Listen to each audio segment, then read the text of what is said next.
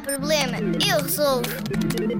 Olá, Zig Zagger! Nem sabes o que aconteceu à chefe Cristina. Imagina que ela quer fazer um bolo que leva uma dúzia de ovos. Comprou os ovos, mas partiu quatro. É uma desastrada. Voltou ao supermercado e comprou mais meia dúzia. Mas agora sobram ovos à chefe Cristina. Dá-me uma ajuda. Quantos ovos sobram? Isso mesmo! Sobram dois ovos. Como é que chegamos ao resultado? A chefe Cristina comprou 12 ovos, mas partiu 4. 12 menos 4 são 8. Mas depois comprou mais meia dúzia, 6. 8 mais 6 são 14.